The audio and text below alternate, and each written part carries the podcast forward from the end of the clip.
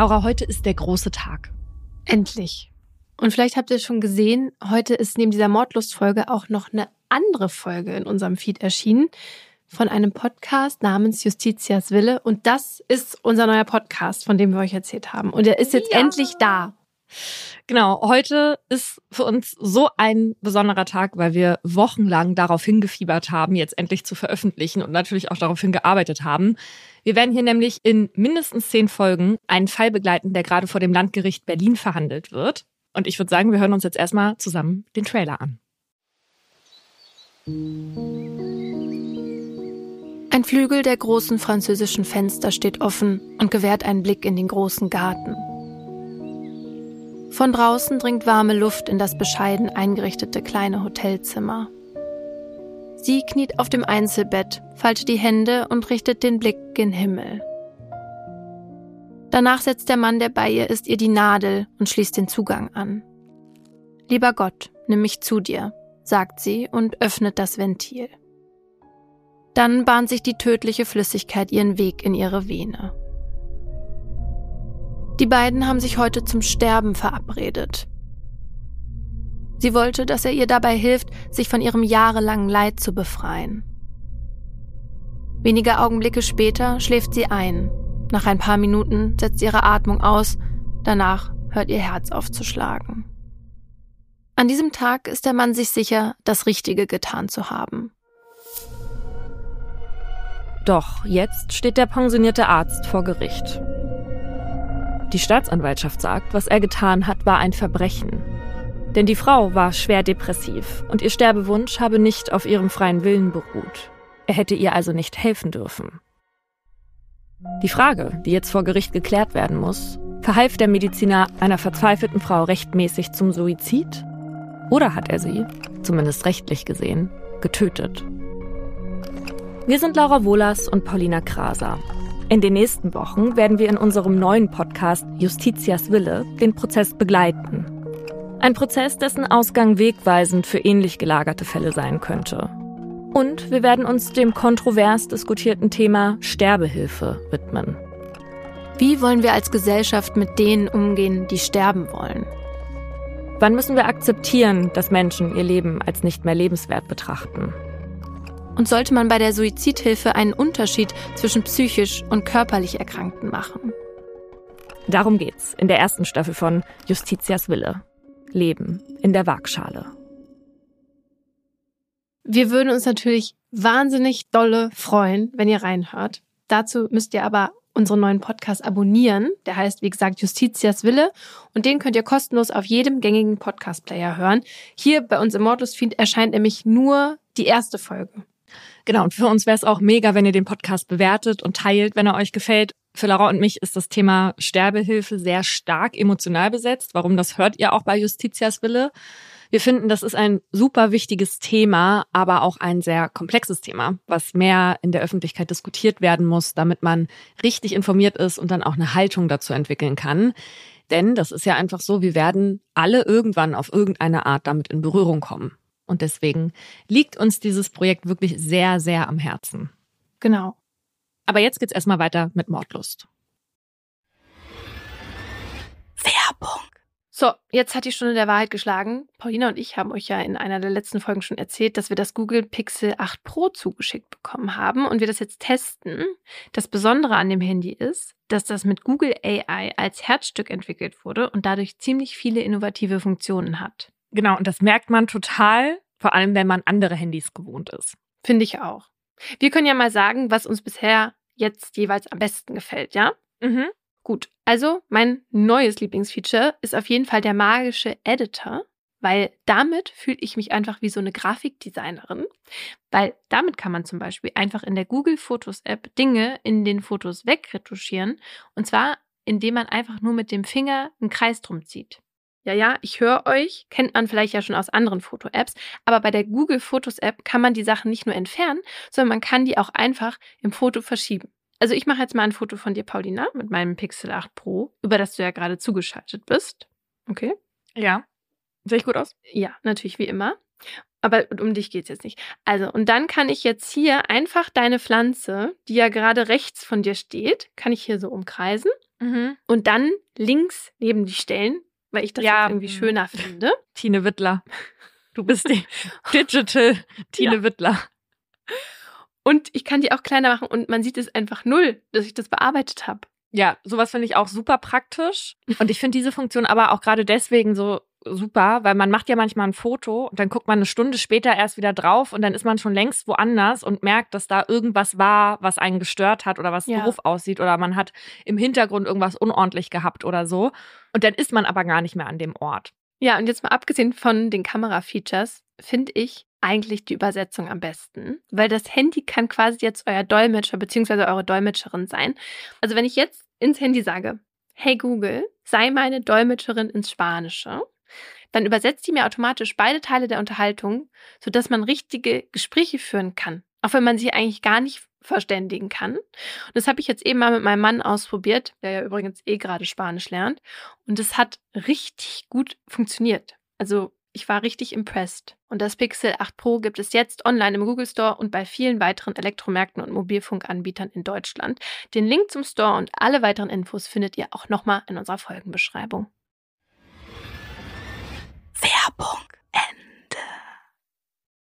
Und damit herzlich willkommen bei Mordlust, einem Podcast der Partner in Crime. Wir reden hier über wahre Verbrechen und ihre Hintergründe. Mein Name ist Paulina Kraser. Und ich bin Laura Wohlers. Heute haben wir euch wieder einen Kriminalfall mitgebracht, den wir zusammen erzählen, der uns wirklich nachhaltig beschäftigt hat und von dem wir hoffentlich alle am Ende was mitnehmen können.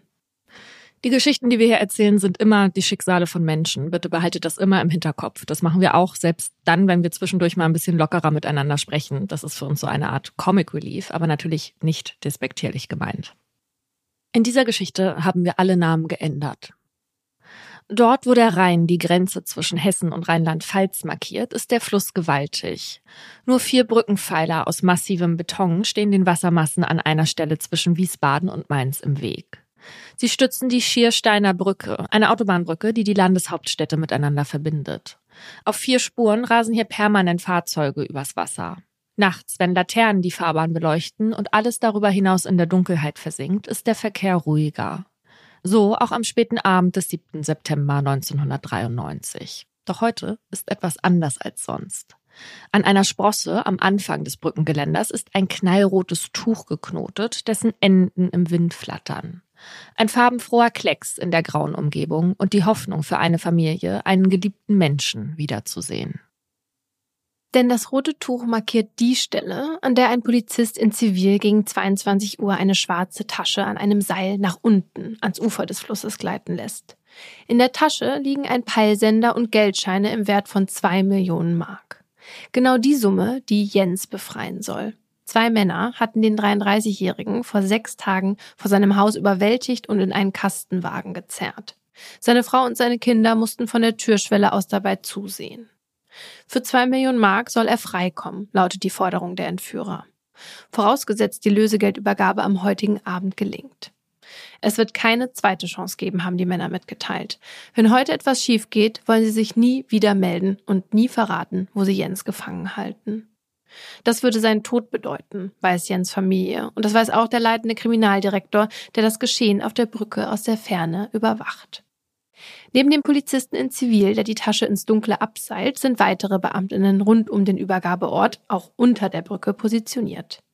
Ihr Auftrag ist es, zunächst Abstand zu halten, um die Lösegeldübergabe nicht zu gefährden. Erst wenn jemand das Geld entgegengenommen hat, sollen sie zugreifen. So lautet der Befehl des leitenden Kriminaldirektors. Der Druck, der auf ihm lastet, ist enorm hoch. Unter keinen Umständen will er Jens Leben gefährden oder die Entführer entkommen lassen. Doch die Stelle, die sich die Entführer für die Übergabe ausgesucht haben, ist unübersichtlich. Weil es stockdunkel ist, können die Polizistinnen unter der Brücke nicht erkennen, wer am Ufer auf das Geld wartet. Deswegen haben sie die Landwege, über die man flüchten könnte, blockiert. So würde ihnen der oder die Entführer mitsamt des Lösegelds in die Arme laufen. Auf dem Rhein ist währenddessen die Wasserschutzpolizei im Einsatz. Die Flucht dürfte schwierig werden. Alles läuft nach Plan.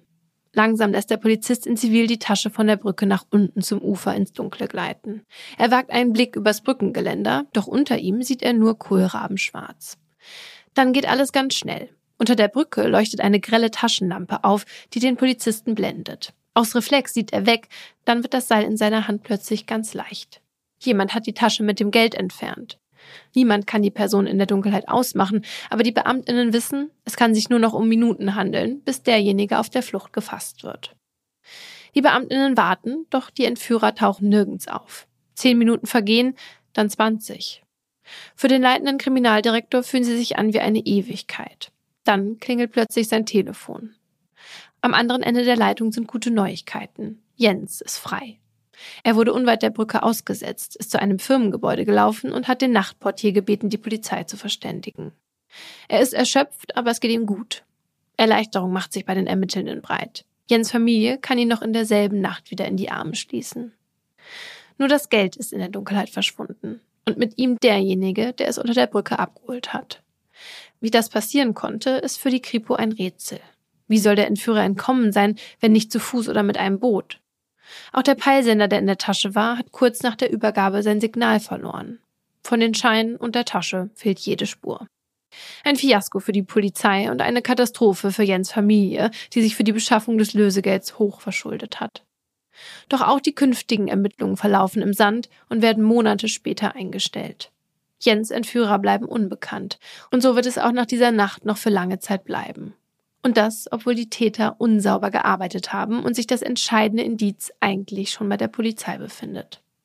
Ein Versäumnis, das Jahre später für eine andere Familie zur Katastrophe werden wird. Also nochmal, um hier kurz alle abzuholen, bei uns war das am Anfang ein wenig unklar. Unter der Brücke ist es ganz unübersichtlich und dunkel und dieses Geld wurde am Ufer runtergelassen. Wir haben uns natürlich trotzdem gefragt, wie das gehen kann, weil da waren ja überall PolizistInnen drumherum. Ja aber immerhin weit genug entfernt, damit die Entführer das nicht sehen. Und offenbar ja. war das zu weit, um erkennen zu können, wer denn da diese Tasche abholt und wo die Person danach hin verschwindet.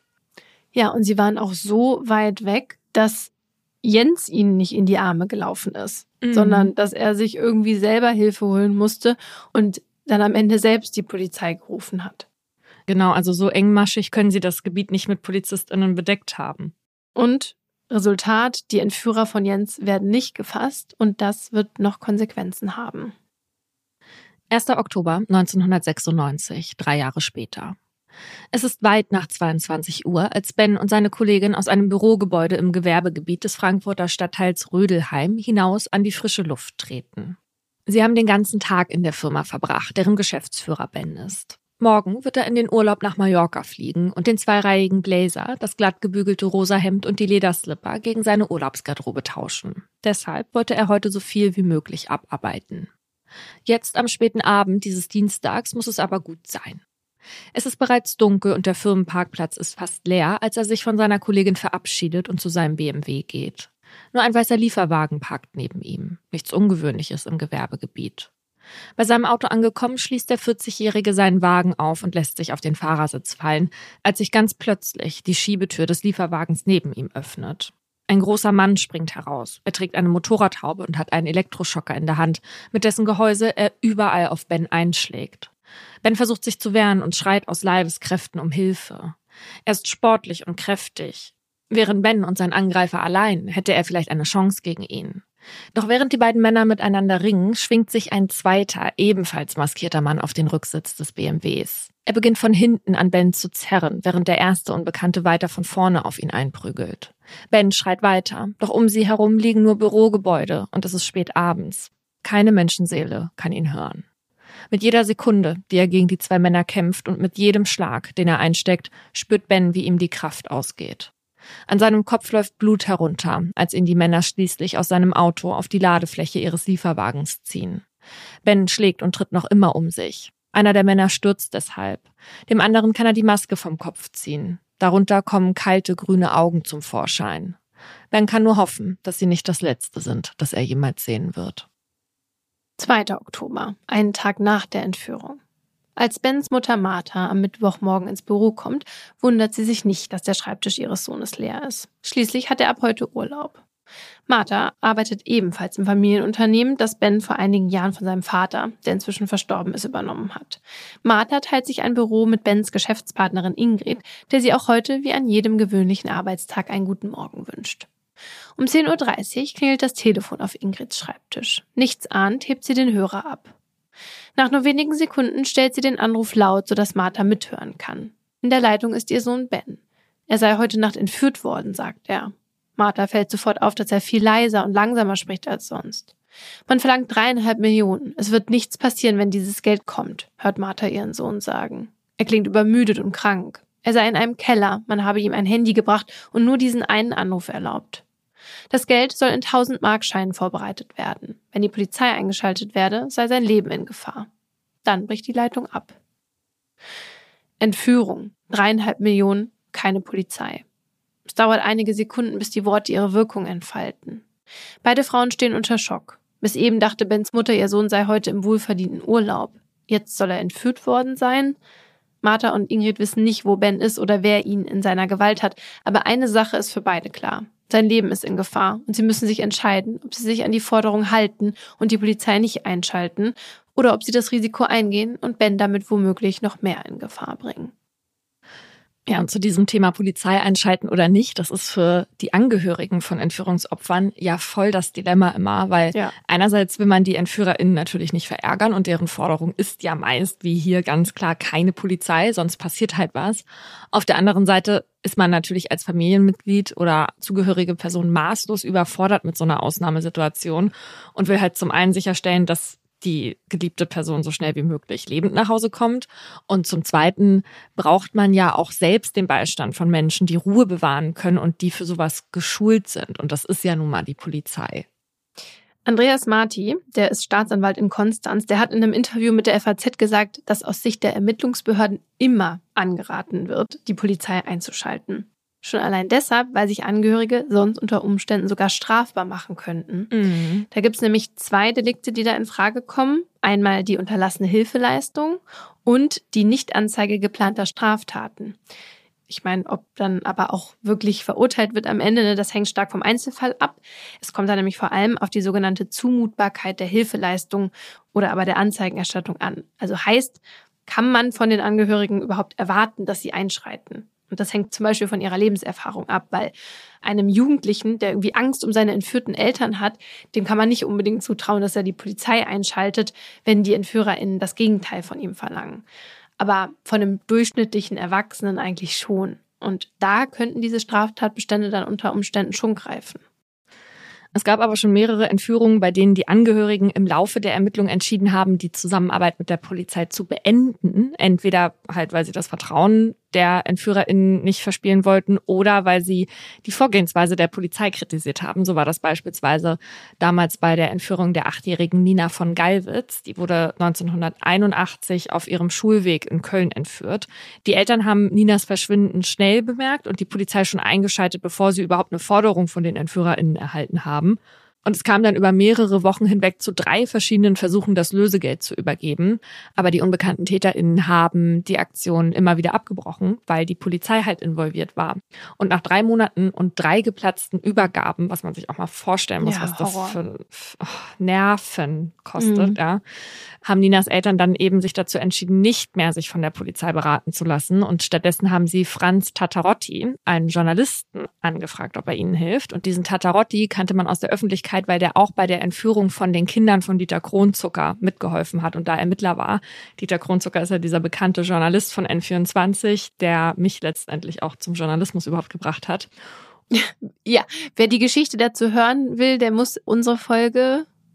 Ja. Ja. Aber welche Folge? Ich würde mal sagen, Folge 5 hören. Warte, ich guck kurz. Was kriege ich, wenn ich richtig liege? Feuchten Händedruck. Was willst du denn haben? Nee, das war früher, das war sogar drei. Das war Folge drei. Feuchten Händedruck. äh, du weißt doch, was wir immer machen. Es gibt immer ein Essen als Einsatz. Was hast du gesagt? Welche Folge? Folge drei. Ich krieg ein Essen. Ich krieg ein Essen. Was? Fünf oder was? Ja. Ich möchte in die Novemberbrasserie oder ich möchte auch gerne mal ins Veronika ausgeführt werden. Das könntest du übernehmen. Man muss immer seiner Intuition folgen und dabei bleiben, was einem erst in den Kopf kommt bei so Erinnerungssachen, ne? Naja, gut, okay, das machen wir dann. Oh, werde ich mir schön den Bauch vollschlagen. Okay, auf jeden Fall hatte der Journalist Franz Tatarotti halt eben auch Ninas Eltern geholfen. Der hat nämlich über Zeitungsannoncen Kontakt zu den EntführerInnen aufgenommen und sich dann haargenau an deren Forderungen gehalten. Und bei einer vierten Lösegeldübergabe hat er dann an einer bestimmten Stelle 1,5 Millionen D-Mark aus einem fahrenden Zug geworfen. Und drei Tage später war Nina dann auch frei. Okay, also in dem Fall war es dann wohl ganz klar die richtige Entscheidung von den Angehörigen, sich von der Polizei sozusagen zu trennen und auf eigene Faust weiterzumachen. Aber grundsätzlich sollte bei einer Entführung schon immer die Polizei eingeschaltet werden. Und so machen das ja jetzt auch Bens Angehörige in unserem Fall. Also stehen wenig später Mitarbeitende der Kriminalpolizei auf dem Parkplatz der Firma, wo auch Bens Auto noch immer geparkt ist. Alles im Innenraum des BMW deutet darauf hin, dass hier ein Kampf stattgefunden hat.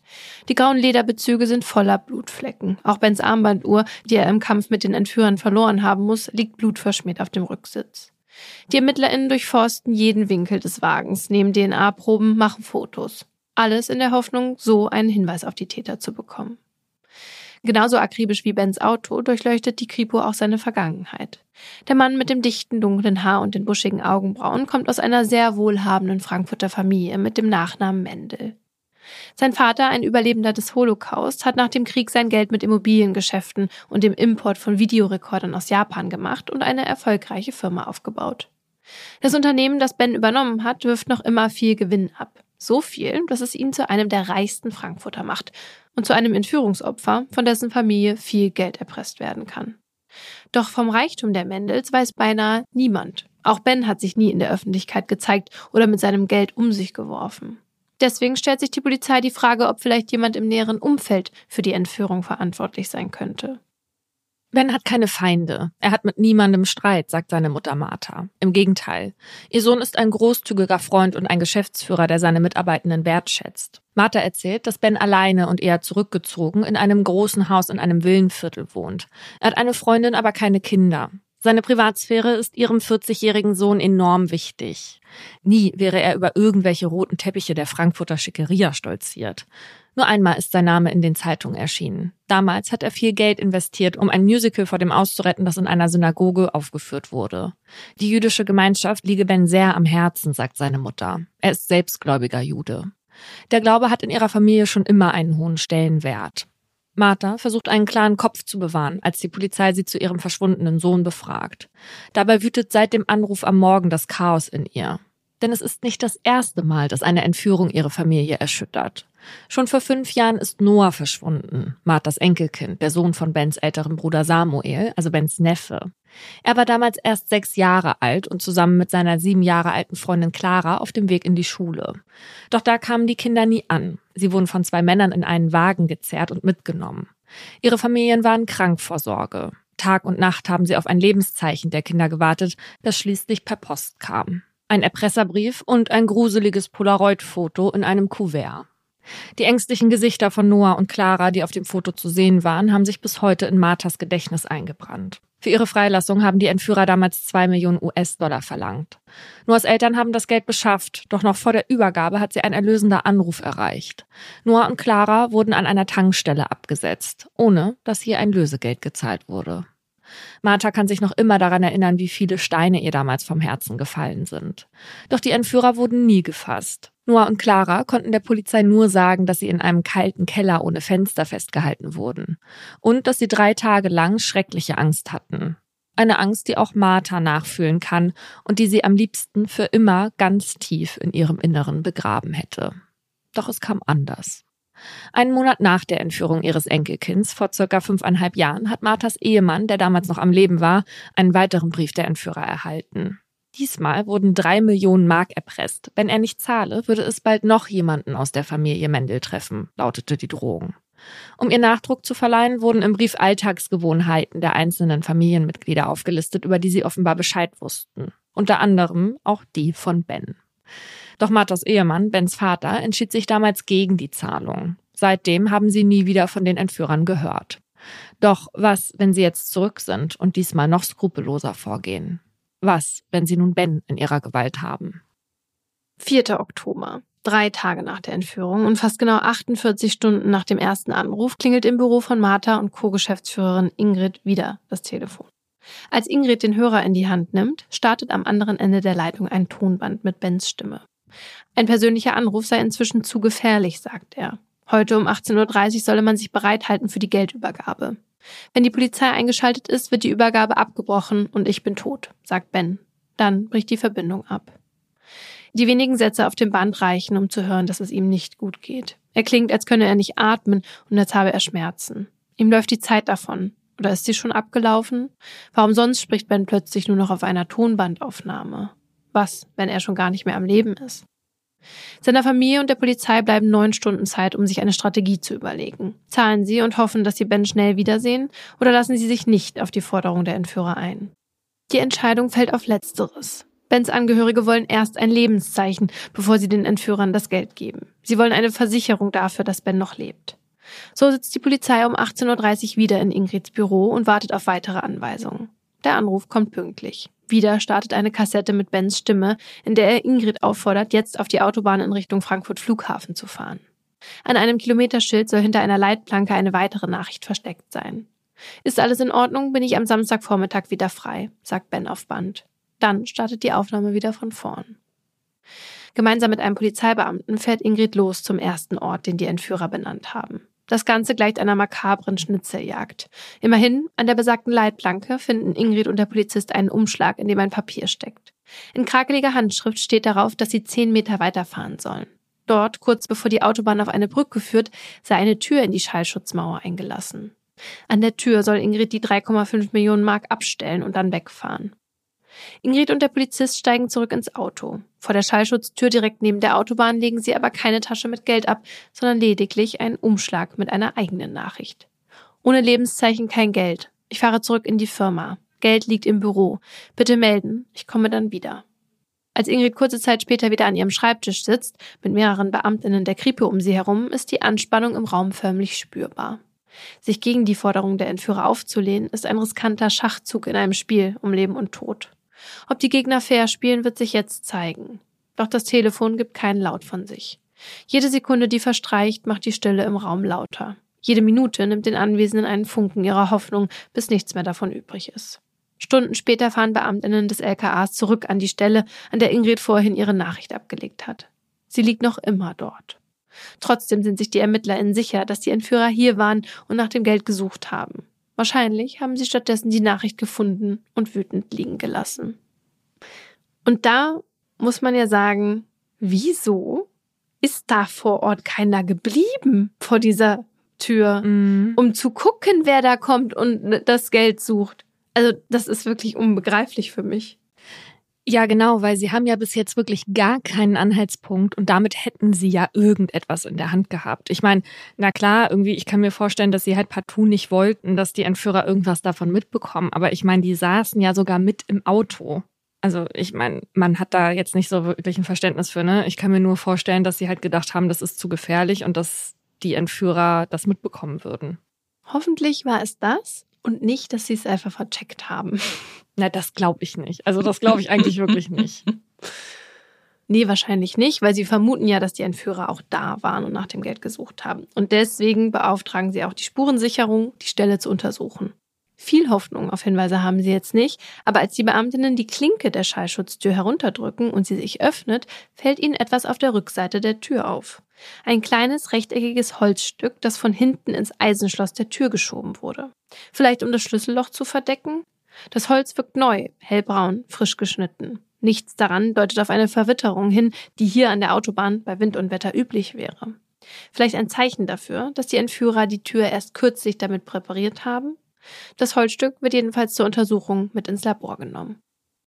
6. Oktober, fünf Tage nach der Entführung, rund 190 Kilometer von Frankfurt entfernt. In dem Briefkasten eines Kölner Hauses liegt ein Brief. Es ist der Kasten von Bens Bruder Samuel, der Vater des kleinen Noah, der vor fünf Jahren entführt wurde.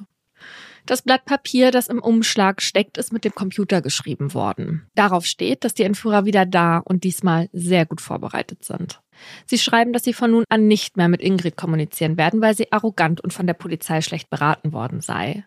Es werde ab sofort auch keine Anrufe mit Bens Stimme mehr geben. Wenn Samuel seinen Bruder je wiedersehen will, müsse er jetzt schnell handeln. Denn Ben sei bei der Entführung am Kopf verletzt worden und habe sich zwei Rippen gebrochen. Er wird daran nicht sterben, aber es wäre besser, wenn er so schnell wie möglich in Behandlung käme, schreiben die Unbekannten. Sie wollen jetzt mehr Geld, insgesamt vier Millionen Mark, die in Tausenderscheinen in einer Stofftasche ohne Polizei übergeben werden sollen. Wann und wo werde Samuel im Laufe der nächsten Woche mitgeteilt, steht im Erpresserbrief. Die Sätze bestätigen die schlimmste Vermutung der Familie Mendel. Ben ist schwer verletzt. Wo auch immer er ist, er muss Angst und Schmerzen erleiden und er bekommt nicht die medizinische Hilfe, die er dringend benötigt. Und verantwortlich sind dieselben Menschen, die vor fünf Jahren Samuels Sohn Noah und seine Schulfreundin entführt haben. Wie kalt und abgebrüht kann man sein, wenn man dieselbe Familie zweimal terrorisiert und ihnen die liebsten Menschen klaut, als wären sie entwendbare Gegenstände. Die Gefahr, die von den Entführern ausgeht, ist enorm. Der Versuch, die Unbekannten einzuschüchtern, ist offenbar fehlgeschlagen. Der Familie bleibt nur eines. Sie müssen ihre Strategie ändern und alles auf eine Karte setzen. Denn wenn das, was die Entführer schreiben, stimmt, dann geht es Ben auch körperlich nicht gut und sie müssen ihn da rausholen. Koste es, was es wolle. Bei der zweiten Lösegeldübergabe darf nichts mehr schiefgehen. Diesmal müssen alle gut zusammenarbeiten. Familie und Polizei. Und hier mal kurz zu der Lösegeldübergabe. Das ist ja immer die heikelste Situation einer Entführung. Also sowohl für die TäterInnen, die ja ihre Deckung für die Geldübergabe aufgeben müssen, als auch für die Polizei, die ja nach den Regeln der EntführerInnen spielen muss, um das Opfer nicht zu gefährden. Aber die Polizei will natürlich auch die TäterInnen eigentlich aus der Reserve locken. Und deswegen stellt sich für die ErmittlerInnen an der Stelle dann die Frage, ob sie eine sogenannte passive Erfüllungs- oder eine offensivere Zugriffsstrategie fahren. Passiv bedeutet, dass sie die Situation zwar begleiten, aber halt möglichst unauffällig und verdeckt im Hintergrund bleiben. Also die Geldübergabe beobachten und hoffen, dass die EntführerInnen das Opfer anschließend freilassen. Und dann erst, wenn der oder diejenige dann in Sicherheit ist, aktiv mit der Ermittlung beginnen. Und dafür entscheiden sich jetzt auch die Ermittelnden bei der zweiten Lösegeldübergabe im Fall von Ben, weil sie die Sache auf keinen Fall vermasseln und Bens Leben halt weiter gefährden wollen. Ja, und die andere Option wäre aber eben dann diese Zugriffslösung. Hier versucht die Polizei, die EntführerInnen noch am Ort der Geldübergabe festzunehmen. Falls das klappt, hoffen die Beamtinnen darauf natürlich so schnell wie möglich von den TäterInnen zu erfahren, wo sie die entführte Person festhalten. Damit ist aber natürlich ein höheres Risiko verbunden, weil es kann ja sein, dass die TäterInnen bei der Geldübergabe entkommen können oder dass es sich halt gar nicht um die HaupttäterInnen handelt oder dass sie halt erst recht nicht preisgeben, wo die das Opfer festhalten. Also diese Situation ist wirklich sehr, sehr tricky. 10. Oktober, neun Tage nach der Entführung. Bens Bruder Samuel ist mit einem Polizeibeamten im Auto auf der A3 in Höhe Ittstein zwischen Wiesbaden und Limburg unterwegs. Er hat zwei weitere Briefe erhalten, aufgrund derer er weiß, dass sie sich einem grauen Fiat nähern, der ohne Nummernschilder am Straßenrand stehen wird.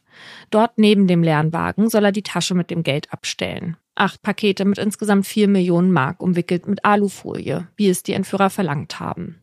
Vier Millionen Mark, die Bens Leben retten sollen. Doch entwischen sollen die Täter auch diesmal nicht.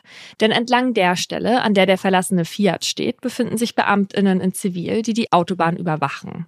Ihr Ziel ist es, die Täter beim Abholen des Geldes zu beobachten und so zu ihnen geführt zu werden. Und natürlich zu Ben. Damit soll der Terror endlich beendet werden, der die Familie Mendel nun schon zum zweiten Mal heimsucht und bis heute seine Auswirkungen hat. Noah hat noch immer Probleme damit, anderen Menschen zu vertrauen und kann auch fünf Jahre später nur schlecht über die drei Tage sprechen, die er in einem dunklen Verlies verbringen musste. Samuel will, dass das alles endlich aufhört und er will seinen Bruder Ben zurück. Also stellt er bei dem Fiat angekommen die Tasche mit den vier Millionen Mark neben das Auto.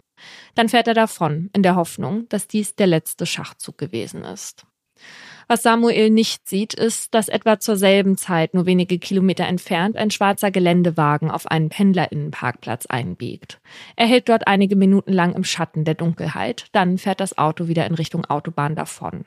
Ein Polizist in Zivil, der auf einem nahegelegenen Feldweg steht, beobachtet den schwarzen Opel. Er kann nicht sehen, ob bei dem kurzen Halt jemand ausgestiegen ist. Aber ihm fällt auf, dass das Auto mit Offenbacher Kennzeichen auf dem Parkplatz rauf und mit polnischem Nummernschild wieder herunterfährt, wohl um sein deutsches Kennzeichen zu verbergen. Doch der Beamte hat es sich aufgeschrieben und gibt es an die Zentrale durch. Es ist der entscheidende Hinweis. Denn obwohl auch in der Nähe der Lösegeldübergabe PolizistInnen positioniert sind, können sie nicht sehen, wer die vier Millionen Mark abholt. Zu unübersichtlich ist die Stelle an der vielbefahrenen Straße. Zu viele Autos trüben den Blick. Und plötzlich ist das Geld weg. Ey, wie wird es später, wenn man so kleine Bienendrohnen hat die immer im Einsatz sind und die dann sowas überwachen könnten. Hast du diese Folge von Dark Mirror geguckt? Nee. Wie kommst du jetzt auf Bienendrohnen? Weil es ist doch ein Thing, oder nicht? Das wusste ich nicht. Dass dann so kleine Drohnen dann halt aussehen wie Tiere. Ja. Habe ich jetzt auch neulich bei Rezo in der Story gesehen. Das war so eine Drohnentaube. Die sah ganz echt aus. Was? Echt? Mit Federn oder wie? Es sah so aus. Es sah so aus wie die Taube, die hier neulich in meinem Wohnzimmer war. Es fehlte ihr an nichts. Und warte mal, war die in der Luft? Nein. Okay. Kann ich mir ja nicht so gut vorstellen, dass das so, dass das auch in der Luft dann so echt aussieht, aber. Naja, will nur sagen, wenn diese kleinen Drohnen vielseitig eingesetzt werden, dann haben wir zwar 1984, aber hier hätte man dann eben gesehen, wer das Geld wegholt. Ja. Das hat man jetzt ja in dem Fall nicht getan. Aber dafür können Beamtinnen einige Kilometer weiter abermals den schwarzen Geländewagen erkennen, der jetzt wieder sein Offenbacher Kennzeichen führt. Zufall? Wohl eher nicht. Die Beamtinnen in Zivil nehmen die Verfolgung auf. Möglichst unauffällig fahren sie dem Geländewagen hinterher bis zu einem Berufsschulzentrum, wo zwei Männer aus dem Wagen aussteigen, sich umarmen und getrennte Wege gehen.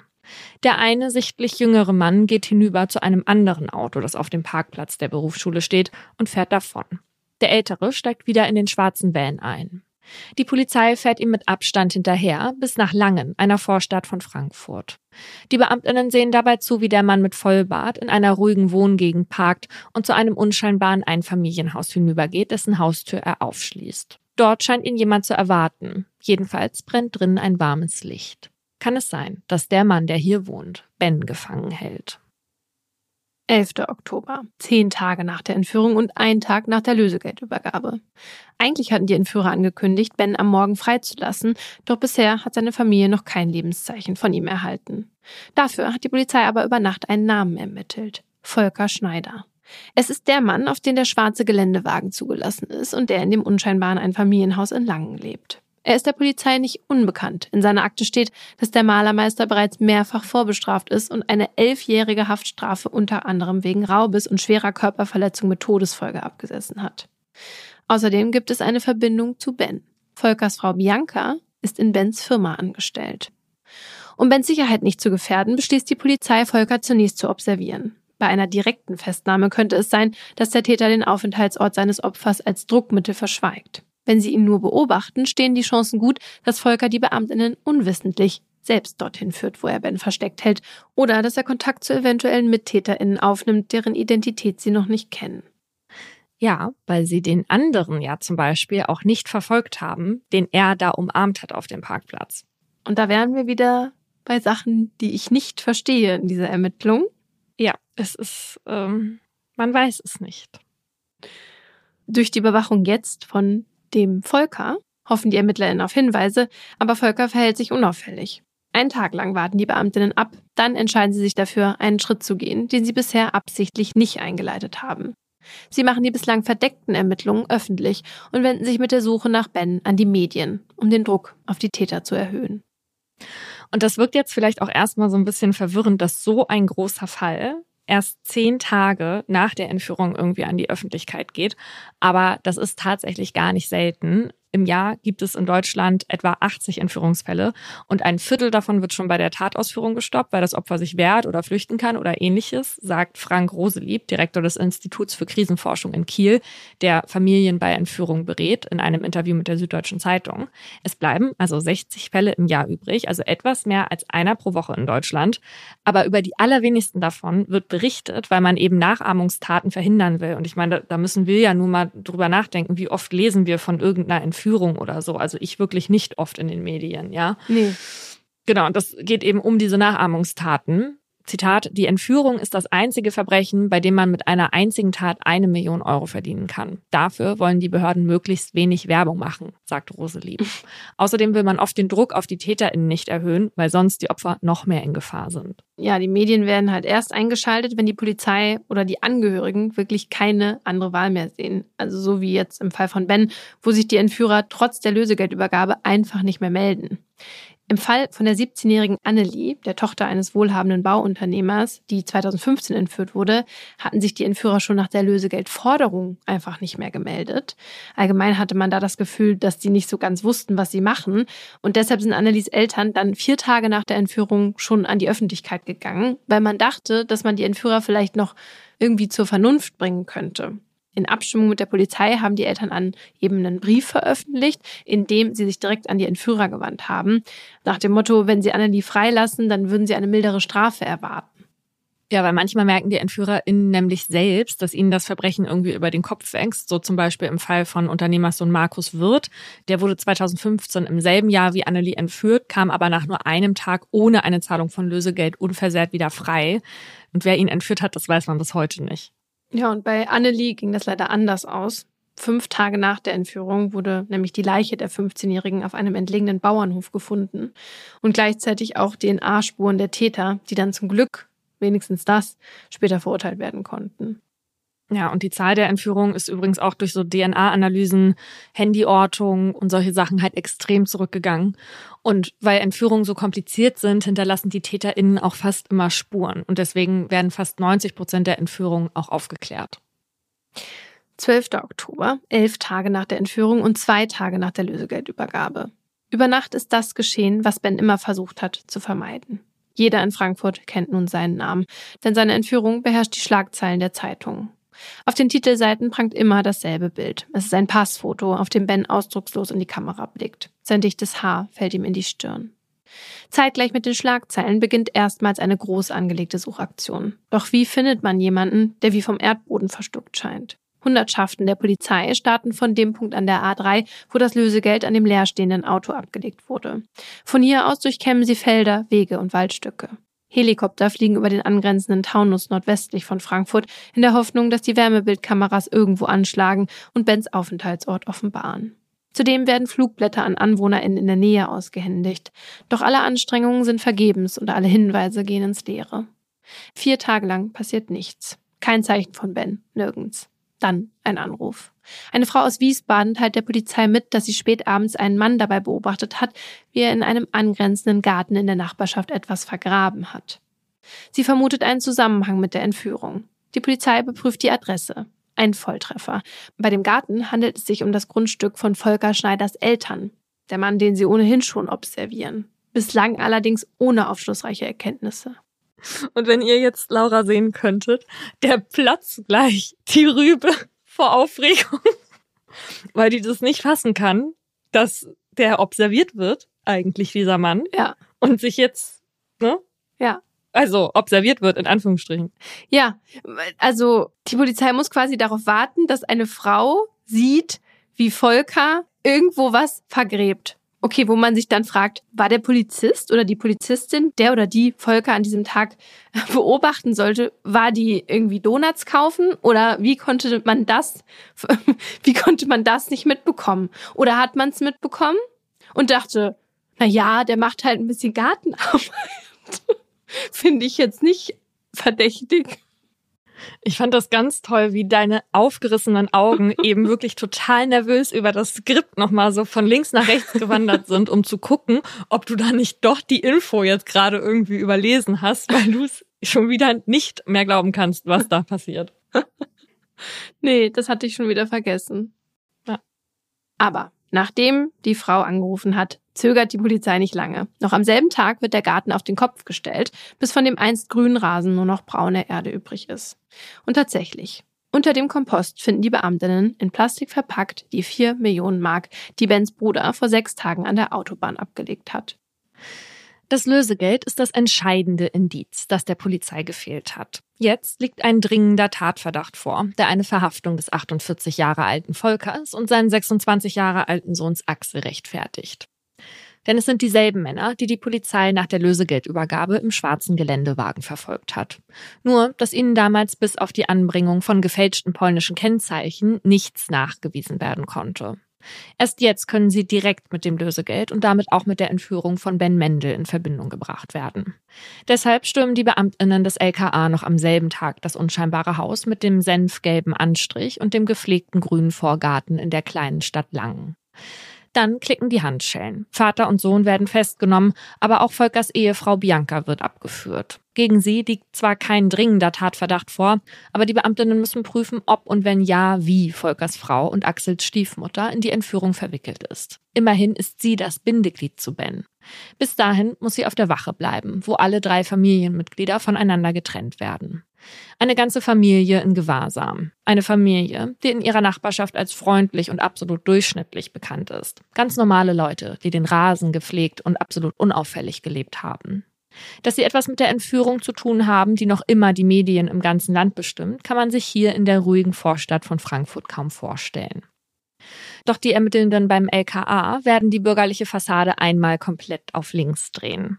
Bei der Hausdurchsuchung scheint ihnen die Garage besonders interessant. Ihnen fällt auf, dass im hinteren Teil des Raumes eine Wand eingezogen wurde. Wohl um einen zweiten winzigen Raum zu schaffen. Er misst vielleicht drei Quadratmeter und ist leer, aber schallgeschützt und offenbar frisch gestrichen worden.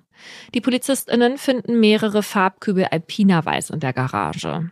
Dieselbe Farbe, die in mehreren dicken Schichten auf alle vier Wände, die Decke und sogar den Fußboden des kleinen Kämmerchens aufgetragen wurde. Die Ecken sind noch feucht. Das Ganze kommt den Ermittelnden komisch vor. Welchen Zweck erfüllt dieser Raum und warum würde ein Malermeister wie Volker einer ist, einen Fußboden schneeweiß streichen, wo man darauf jeden schmutzigen Schuhabdruck sieht? Die einzige Erklärung, die den KriminaltechnikerInnen einfällt, ist, dass Volker hier Spuren verwischen oder mit Farbe überdecken wollte. Um ihre Vermutung zu untersuchen, schneiden sie ganze Mauerteile aus der Wand, die sie vor den Augen der Presse und der schockierten NachbarInnen abtransportieren und mit ins Labor nehmen. Während vor dem Haus in langen Kameras klicken und Menschen wild durcheinander reden, herrscht in den polizeilichen Räumen, in denen Volker und Axel getrennt voneinander befragt werden, vor allem eins: Stille. Die Hauptverdächtigen wollen nichts mit der Entführung von Ben zu tun gehabt haben. Allen weiteren Fragen der ErmittlerInnen begegnen sie mit Schweigen. Nur Bianca, Volkers Frau und Axels Stiefmutter, spricht mit den Beamtinnen. Sie scheint völlig fassungslos davon, dass sie für die Entführung ihres Chefs Ben festgenommen wurde. Sie habe nichts damit zu tun, gibt sie an. Schließlich arbeitet sie schon jahrelang in Bens Firma, sei dankbar für ihren Arbeitsplatz und schätze ihren Chef sehr. Zuletzt habe er ihr sogar den Schlüssel zu seiner Privatvilla anvertraut, weil sie den Umbau betreut hat. Dort habe sie ihrem Mann Volker ja auch ein paar Gelegenheitsjobs besorgt. Dabei habe sie aber zu keiner Zeit gewusst oder auch nur daran gedacht, dass Volker plane, Ben zu entführen. Ihr Mann sei ein guter Mann, habe sie immer gut behandelt und auch Axel immer unterstützt. Dass die beiden was damit zu tun haben, sei für sie undenkbar. Die Polizei prüft die Angaben der aufgebrachten Frau, die ihr blondes Haar aufwendig nach oben tupiert trägt, und befindet sie für glaubhaft. Gegen Bianca liegt kein Tatverdacht vor, sie darf die Polizeidienststelle verlassen. Volker und Axel bleiben erstmal in Gewahrsam. Tagelang können die ErmittlerInnen ihnen kein Wort entlocken. Wertvolle Zeit, die verstreicht und die Ben im schlimmsten Fall das Leben kosten könnte. Denn wenn Volker und Axel seine Entführer sind, und alles deutet darauf hin, und sie sind die einzigen, die Bens Aufenthaltsort kennen, dann muss er eventuell ohne Wasser, Nahrung oder medizinische Versorgung auskommen. Ein mögliches Todesurteil. Dann mehrere Tage nach der Festnahme die überraschende Wendung. Plötzlich möchte Volker doch Angaben machen. Er gibt nun zu, sehr wohl etwas mit der Entführung zu tun zu haben. Aber er sei nur der Handlanger seines Sohnes Axel gewesen. Ein Gehilfe, nichts weiter. Sein Sohn hingegen habe die Entführung von Ben maßgeblich geplant und ausgeführt, während Volker nur geholfen habe, das Lösegeld im Garten seiner Eltern zu vergraben. Mehr könne er nicht sagen, mehr wisse er nämlich nicht. Doch die wenigen Informationen des Vaters reichen, um auch die Schweigemauer des 26 Jahre alten Axels zum Einsturz zu bringen. Denn mit der Beschuldigung seines Vaters konfrontiert, kann der junge Mann nicht länger an sich halten. Was sein Vater sage, stimme nicht, gibt Axel zu verstehen. Es sei nämlich genau andersrum gewesen. Volker habe die Entführung geplant und er, Axel, habe nur geholfen. Und dann sagt der junge Mann mit dem dunkelblonden Haar, der schmalen Nase und den dünnen Lippen etwas, das den PolizistInnen kurz das Blut in den Adern gefrieren lässt. Denn sein Vater habe Ben auch getötet. Volker habe Ben zunächst in dem kleinen Kämmerchen hinter der Garage gefangen gehalten, aber nicht lang. Schon einen Tag nach der Entführung seien sie zu dritt mit dem Auto in ein Waldstück im Taunus gefahren. Dort sei Ben gestorben. Wenn das stimmt, war Ben schon tot, als seine Geschäftspartnerin Ingrid Bens Tonbandaufnahmen gehört hat dann hätte es ja nie wirklich eine Chance gegeben, ihn lebend zurückzubekommen. Axel erzählt, er habe das Auto beim Waldstück im Taunus geparkt und dann beim Wagen gewartet, während Volker mit dem verletzten Ben und einem schweren Spaten in der Hand in den Wald gelaufen sei. Axel selbst habe beim Auto Wache stehen müssen. Dann, einige Minuten später, sei sein Vater allein zurückgekommen, völlig verschwitzt und sichtlich angestrengt. Sein Vater habe Ben getötet und er könne es beweisen. Und dafür will Axel den Polizistinnen den ungefähren Ort zeigen, wo sein Vater Bens Leiche vergraben hat. 19. Oktober, 18 Tage nach der Entführung. Die Dämmerung ist bereits angebrochen, als sich ein Großaufgebot des LKA auf den Weg in den Wald nordwestlich von Frankfurt macht. Hier im Taunus, etwa 25 Kilometer westlich von Ittstein, soll Bens Leiche vergraben liegen. Axel führt die Beamtinnen zu der Stelle, an der er laut eigener Aussage in der Tat nach das Auto geparkt hat. Der 26-Jährige kann noch die Richtung angeben, in die er seinen Vater und Ben hat weggehen sehen. Wo genau Volker sein Opfer getötet habe, wisse er nicht, betont Axel. Er sei ja beim Auto geblieben. Also setzt die Polizei Spürhunde ein, die bei der Suche helfen sollen. Und tatsächlich.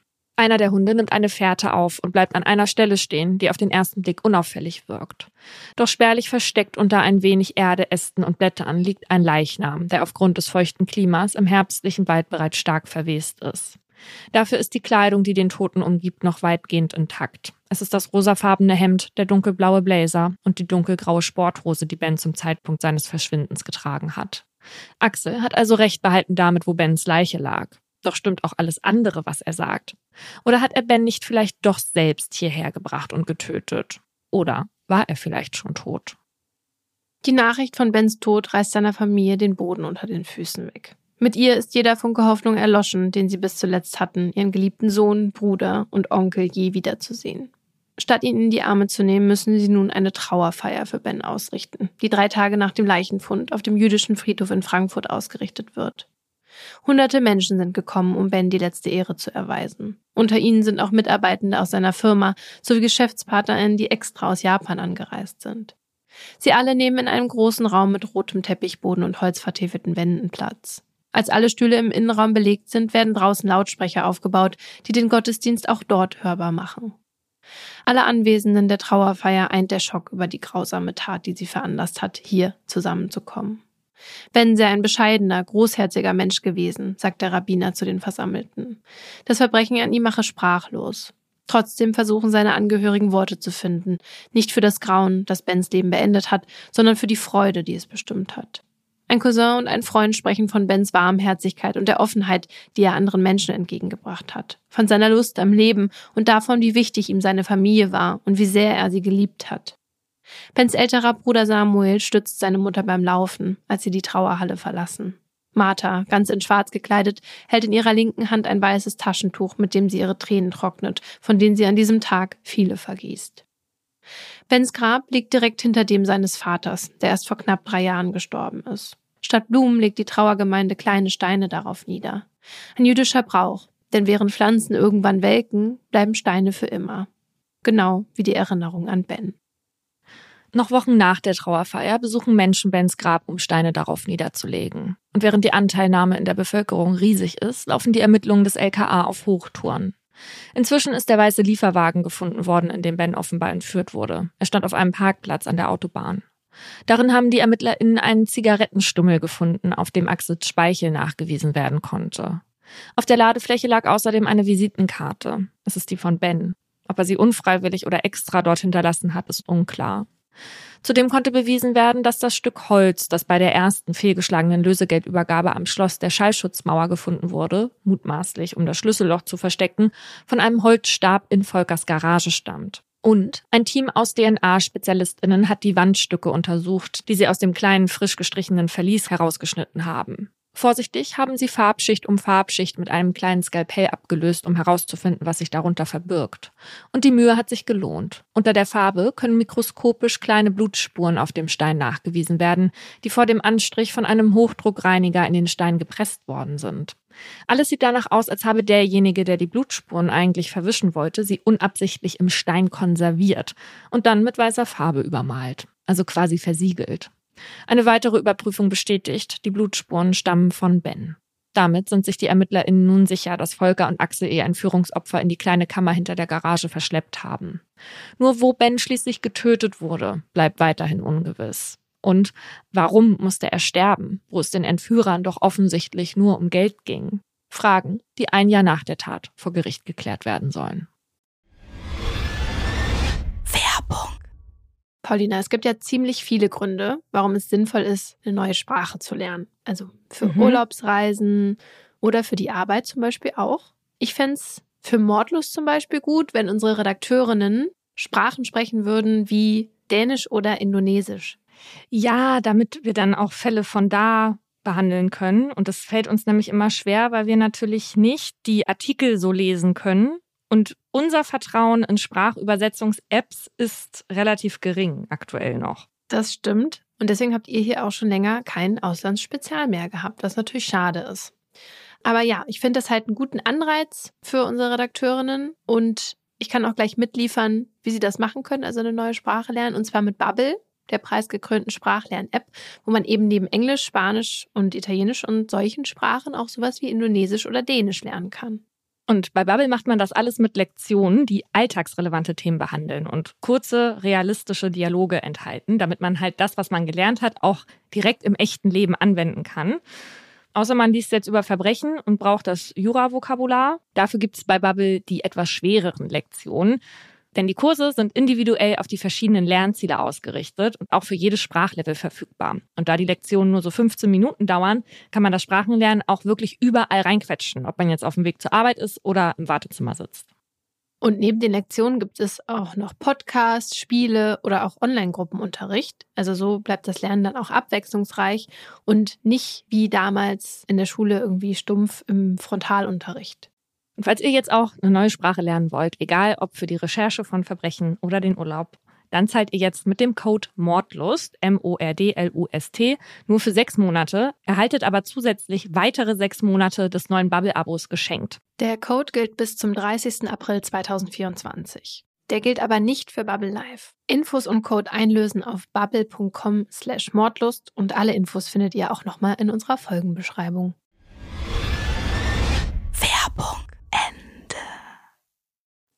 2. Oktober 1997. Genau ein Jahr und einen Tag nach der Nacht, in der Ben entführt wurde, startet vor dem Frankfurter Landgericht der Prozess gegen Volker und Axel. Die beiden Angeklagten treten nacheinander in den mit Holz verkleideten Verhandlungssaal ein. Handschellen umschließen ihre Handgelenke. Volker trägt ein schwarzes Sakko mit glatt gebügeltem Hemd und einer türkisen Krawatte. Sohn Axel ein weites weißes T-Shirt. Man sieht ihnen auf den ersten Blick an, dass sie Vater und Sohn sind. Sie haben dieselben grünen Augen, die unter buschigen Augenbrauen liegen. Volker trägt Vollbart, Axel hat sein kinnlanges Haar mit Gel nach hinten gekämmt. Trotzdem fallen ihm immer wieder einzelne Strähnen ins Gesicht. Doch abgesehen von äußerlichen Ähnlichkeiten ist von der Bindung zwischen Vater und Sohn nicht viel übrig. Im Gerichtssaal wenden sie sich voneinander ab, meiden die Blicke des jeweils anderen. Ein großgewachsener, bulliger Sicherheitsbeamter setzt sich zwischen sie auf die Anklagebank. Er soll sicherstellen, dass Volker und Axel nicht aufeinander losgehen. Denn während der Vater weiter seine Unschuld beteuert, hat Axel inzwischen vor der Polizei ein Geständnis abgelegt, das weit über die Entführung von Ben hinausgeht. Ein Geständnis, das auch Bewegung in zwei weitere Fälle gebracht hat, die jahrelang als unlösbar galten. Mit der Verlesung der Anklage wird ein Mammutprozess eingeläutet, der nicht nur grausame Taten offenbart, sondern auch ein Abhängigkeitsverhältnis von Vater und Sohn, das schon früh von Lügen und Schicksalsschlägen geprägt ist. Rückblick zu einem Samstag im Februar 1977. Axel ist noch ein kleiner Junge, gerade sieben Jahre alt, als sein Vater ihn und seine ältere Schwester von einem Kinderfasching in Wiesbaden abholt. Als sie zu Hause ankommen, ist der Fußboden nass vom Wasser, das unter der Badezimmertür hervorquillt. Volker reißt sie auf. Meerwasser kommt ihm und den Kindern entgegen. Es strömt aus der Badewanne heraus, die bereits vollgelaufen ist. Darin liegt Annika, Volkers Frau und die Mutter seiner Kinder. Ihre Lungen sind mit Wasser gefüllt. Volker ruft den Rettungsdienst. Zu spät. Annika ist offenbar im eigenen Zuhause ertrunken und ihre Kinder sind dabei, als ihre Mutter für tot erklärt wird. Ein tragischer Unfall nehmen zunächst alle an, doch dann werden Ermittlungen gegen Volker eingeleitet. Denn Annika hatte blaue Flecken und Würgemale. Es stellt sich heraus, dass Volker ein Verhältnis mit der Nachbarin hatte, von dem Annika erfahren hat. Am Tag ihres Todes hatte sie ihren Ehemann zur Rede gestellt. Aus der Konfrontation wurde offenbar ein Streit. Die Rechtsmedizin geht später davon aus, dass Volker seine 26 Jahre alte Frau im Badezimmer sehr lange verprügelt und ihren Kopf gegen die Fliesenwand geschlagen hat. Dann muss Volker Annika in der Badewanne gewürgt haben, bis sie bewusstlos war, vielleicht auch bis sie starb. Volker selbst sagt, dass die Verletzungen am Körper seiner Frau bei den Wiederbelebungsversuchen vom Notarzt verursacht wurden. Dass das nicht stimmt, kann die Rechtsmedizin beim Prozess 1979 gegen ihn nachweisen. Anders sieht es mit Volkers Mordabsicht aus. Letztendlich wird er wegen Körperverletzung mit Todesfolge verurteilt. Weil gegen Volker zur selben Zeit noch weitere Verfahren laufen, unter anderem wegen schweren Diebstahls, werden die Delikte im Prozess zusammengefasst. Der damals 34 Jahre alte Volker wird in allen Fällen schuldig gesprochen und zu einer Gesamtfreiheitsstrafe von elf Jahren verurteilt. Axel und seine Schwester wachsen als Halbwaisen bei Volkers Eltern auf, die ihnen immer wieder erzählen, dass ihre Mutter bei einem tragischen Unfall gestorben und ihr Vater ein toller Mensch ist. Der Kontakt zu den Großeltern mütterlicherseits wird den Kindern verboten, weil die anderer Meinung sind. Axel hinterfragt das nicht. Er ist noch zu klein und mit seiner Trauer beschäftigt. Deshalb klammert er sich umso mehr an alles, was ihm geblieben ist und ein Gefühl von Heimat gibt. Umso größer ist seine Freude, als Volker nach nur vier von elf Jahren in Haft der Freigang gestattet wird. Tagsüber kann Axel, mittlerweile 13 Jahre alt, seinen Vater jetzt wieder öfter sehen und er bewundert ihn. Volker hat inzwischen in Haft eine Polizistin geheiratet und arbeitet tagsüber in einem Handwerksbetrieb. Wenn er seine Haftstrafe abgesessen hat, möchte er seine eigene Firma aufbauen. Axel, dem die Schule schwerfällt, malt sich aus, wie er einmal bei seinem Vater arbeitet. Und genauso kommt es. 1986, als Volker sieben Jahre abgesessen hat, kommt er frei. Mit seiner neuen Frau zieht er in eine Wohnung im Haus seiner Eltern ein und holt seine Kinder wieder zu sich. Er baut erst eine Sanierungsfirma, dann einen Malerinnenbetrieb auf, in den Axel nach dem Hauptschulabschluss einsteigt. Drei Jahre lang absolviert er eine Ausbildung als Maler und Lackierer unter der Aufsicht seines Vaters. Ein Gehalt bekommt Axel nicht. Stattdessen verspricht Volker, Geld für ihn anzulegen und ihm je nach Bedarf finanziell auszuhelfen. Für Axel ist das in Ordnung. Er genießt es, der Sohn des Chefs zu sein und rechnet damit, dass er den Betrieb einmal übernehmen kann. Doch es kommt anders. Mit 19 Jahren muss Axel zum Wehrdienst und als er ein Jahr später zurückkommt, sagt sein Vater ihm, dass er den Malerinnenbetrieb aufgeben wird. Statt der rosigen Zukunft, die sich der junge Mann einmal vorgestellt hat, liegt jetzt die Arbeitslosigkeit vor ihm. Und ein Vater, der ihm nicht nur den Traum genommen hat, sondern der sich weiterhin auch zu Hause verhält, als wäre er Axels Chef. Volker ist streng, dominant und besteht auf hierarchische Strukturen innerhalb der Familie, als deren Oberhaupt er sich sieht. Damit kommt nicht jeder zurecht. Seine Tochter, Axels Schwester, wandert direkt nach dem Abi nach Australien aus. Also weiter weg kann man ja auch quasi gar nicht, ne? Mhm. Und die Ehe mit seiner zweiten Frau geht in die Brüche. Die Freundin, mit der er danach eine Beziehung führt, schlägt Volker, wie damals auch Annika. Nur Axel erträgt die herrische Art seines Vaters. Er schaut sogar zu ihm auf. Immerhin ist Volker das einzige an Familie, was er nach dem Tod seiner Mutter und dem Auszug seiner Schwester noch hat. Nur manchmal, wenn ihm die Launen und der ständige Befehlston von Volker doch zu viel werden, kifft Axel, nimmt Speed und manchmal auch Kokain, um sich zu betäuben. 1991, als Axel 21 Jahre alt ist, ist Volker schon zum dritten Mal verheiratet. Jetzt mit Bianca, die im Familienunternehmen der Mendels, das zu dem Zeitpunkt noch Bens Vater leitet, angestellt ist. Über sie erfährt er vom Reichtum der Familie. Und weil Volker, der seit der Aufgabe seines Malerinnenbetriebs arbeitslos ist, langsam das Geld ausgeht, schmiedet er einen schrecklichen Plan. Er will ein Mitglied der Familie Mendel entführen, um Geld von ihnen zu erpressen. Und weil er glaubt, dass bei der Entführung eines Kindes am schnellsten Lösegeld fließt, fällt seine Wahl auf den sechsjährigen Noah, den Sohn von Samuel Mendel und das Enkelkind vom Chef seiner Frau. Wir erinnern uns, vor Ben hat die Firma ja seinem Vater gehört. Gemeinsam mit einem Bekannten plant Volker die Tat bis ins kleinste Detail. Sie entscheiden, Noah auf dem Schulweg zu entführen. Denn den geht der Sechsjährige jeden Morgen ohne seine Eltern, nur mit einer gleichaltrigen Freundin. Zwei unbeaufsichtigte Kinder. Für Volker ist das die Gelegenheit. Dass er damit gleich zwei Familien in Angst und Schrecken versetzt, stört ihn nicht. Die Tatsache, dass Volker und sein Kumpel aber nur zu zweit sind, stellt ein Problem dar. Damit keines der Kinder wegrennt und sie verrät, müssen sie sie zeitgleich in ihr Entführungsauto ziehen. Nur muss irgendjemand ja auch den Van fahren. Da kommt Axel ins Spiel. In letzter Minute spannt Volker seinen 21 Jahre alten Sohn als Fahrer ein. Er sagt ihm, dass die Familie, die er erpressen möchte, ihm etwas schuldig sei und verschweigt, dass es Kinder sind, die entführt werden sollen. Als Volker und sein Komplize Noah und Clara schließlich mitsamt ihrer Schulranzen ins Auto ziehen und ihnen die Augen verbinden, ist Axel schockiert. Die Kinder sind da gerade sechs und sieben Jahre alt, so alt wie Axel, als er seine Mutter tot in der Badewanne gefunden hat. Doch Axel tut trotzdem, was Volker sagt, wie immer. Zu Hause angekommen, entzieht er sich der Situation so schnell er kann. Er geht in seine Einliegerwohnung im Haus und raucht eine Haschpfeife, während sein Vater Noah und Clara in den kalten Gewölbekeller unter dem Hof des Grundstücks bringt, wo sie ganze drei Tage lang ausharren müssen. Axel möchte zwar nichts mit der Entführung zu tun haben, aber er hilft den Kindern, die nur wenige Meter von ihm gefangen gehalten werden, auch nicht. Erst drei Tage später lässt Volker die Kinder frei. Axel beobachtet vom Fenster aus, wie sein Vater die Knirpse zwingt, ins Auto zu steigen. Auf einem Industriehof werden die beiden ausgesetzt. Sie laufen zur nächsten Tankstelle, wo der Tankwart die Polizei alarmiert. Als die Beamtinnen eintreffen, ist Volker schon lange weg. Warum er Noah und Clara freigelassen hat, bleibt unklar. Lang spekuliert die Presse, ob nicht vielleicht doch Lösegeld geflossen sein könnte. Doch die Polizei und die Familie Mendel dementieren die Gerüchte. Es habe keine Zahlung gegeben, sagen sie. Gut möglich, denn Monate später erhalten Martha Mendel und ihr Mann einen Brief, in dem Volker sie erneut um Geld erpresst. Er schreibt, nun, nachdem Sie Ihren Enkel wohlbehalten zurückbekommen haben, erlauben wir uns, die Rechnung zu präsentieren und verlangt mehr als drei Millionen Mark. Wenn er die nicht bekomme, wolle er ein weiteres Familienmitglied entführen, heißt es in dem Brief. Eine Drohung, die Volker fünf Jahre später wahrmacht und die Ben das Leben kostet. Doch Vater und Sohn schlagen schon vorher noch einmal zu. Im September 1993, zwei Jahre nach der Kindesentführung.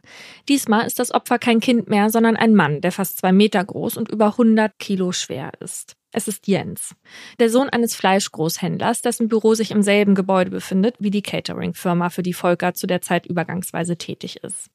Als Jens sich am frühen Morgen des 1. September 1993 von seiner Frau und seinen zwei Kindern verabschiedet, um zur Arbeit zu fahren, steht ein Van vor ihrem Haus. Die Familie hat gerade noch zusammen gefrühstückt. Es ist der Hochzeitstag von Jens und seiner Frau. Sie steht in der Tür und winkt mit den Kindern im Arm, als Jens auf dem Bürgersteig von Volker und Axel, die sich vermummt haben, übermannt und in den Kastenwagen gezogen wird. Jens Frau kann nichts für ihren Mann tun und muss zusehen, wie das Auto davonfährt.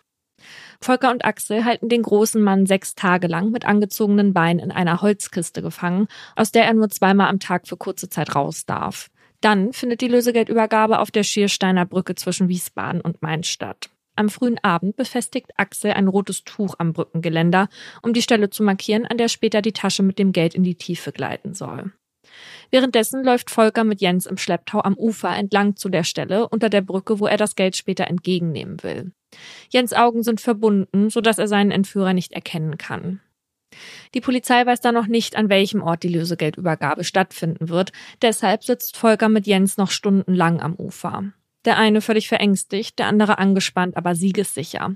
Denn Volkers Plan ist gut durchdacht. Als er schließlich sieht, wie eine schwarze Sporttasche an einem Seil baumelnd von der Brücke herabgelassen wird, nimmt er Jens die Augenmaske ab und befiehlt ihm, die Augen geschlossen zu halten. Aus Angst hält sich Jens daran. Er bleibt ganz ruhig sitzen, während Volker jetzt auf die Geldtasche zugeht. Doch sie baumelt noch weit über dem Boden. Also zückt Volker seine Taschenlampe und leuchtet einmal grell in den Nachthimmel, um die Übergabe zu beschleunigen.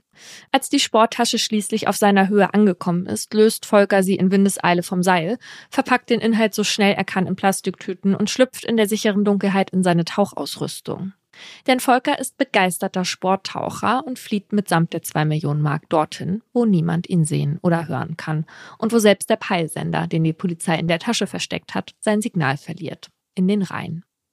Damit verschwindet Volker in dieser Nacht spurlos von der Bildfläche der Polizei, die ringsrum aufgestellt ist. Axel hingegen bleibt an diesem Tag nicht ungesehen. Am Nachmittag der Lösegeldübergabe, als er das rote Tuch am Brückengeländer festbindet, beobachtet ihn ein Zeuge, dem das komisch vorkommt. Der meldet sich dann, als er von der Entführung hört, bei der Polizei.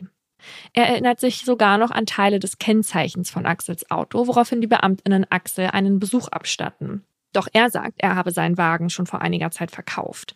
Er sei das auf der Brücke nicht gewesen. Und weil mit seinem noch 600 andere Kennzeichen überprüft werden, glaubt ihm die Polizei. Ein fataler Fehler und ein Versäumnis, das es überhaupt erst möglich gemacht hat, dass drei Jahre später auch Ben um sein Leben bangen muss. Mit den zwei Millionen Mark Lösegeld, die Volker und Axel mit der Entführung von Jens erbeutet haben, macht sich Volker anschließend ein gutes Leben. Er kauft ein Haus mit Garten, das er in Bar bezahlt und reist in ferne Länder. Mal mit, mal ohne seine Frau Bianca. In Thailand scheint es ihm besonders gut zu gefallen.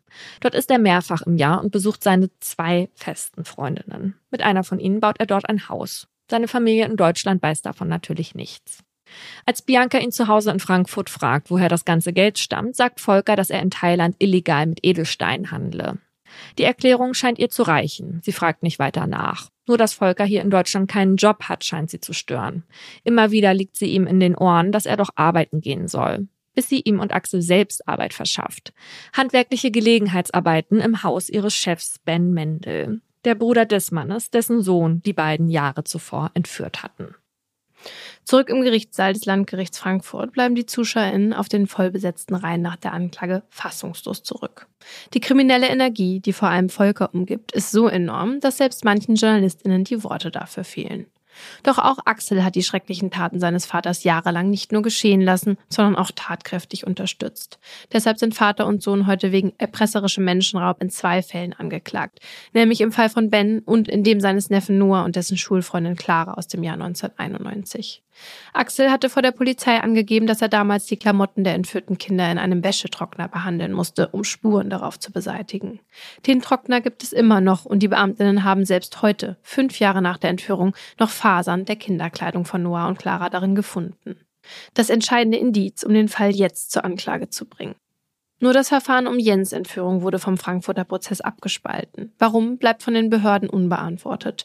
Versteht nur, dass nicht die Staatsanwaltschaft in Frankfurt, sondern die Kolleginnen aus Darmstadt in Jens Fall ermitteln.